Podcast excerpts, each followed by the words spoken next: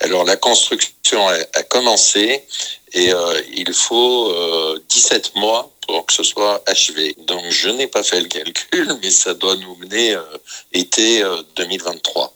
Nous avons une demande qui est conséquente en matière de logement. C'est important que la mairie veille à l'offre de, de logement et à sa diversité. Et là, ce projet, il est exemplaire puisqu'il y a un partenariat entre un promoteur privé, euh, Bros, qui a un, un, qui est un local de Chazelles-sur-Lyon, vraiment local, euh, l'organisme HLM Loire Habitat, qui est l'organisme HLM euh, historique du département. Donc, ça fait sens d'être présent parce que une commune, elle se développe aussi grâce à une volonté politique et des partenariats.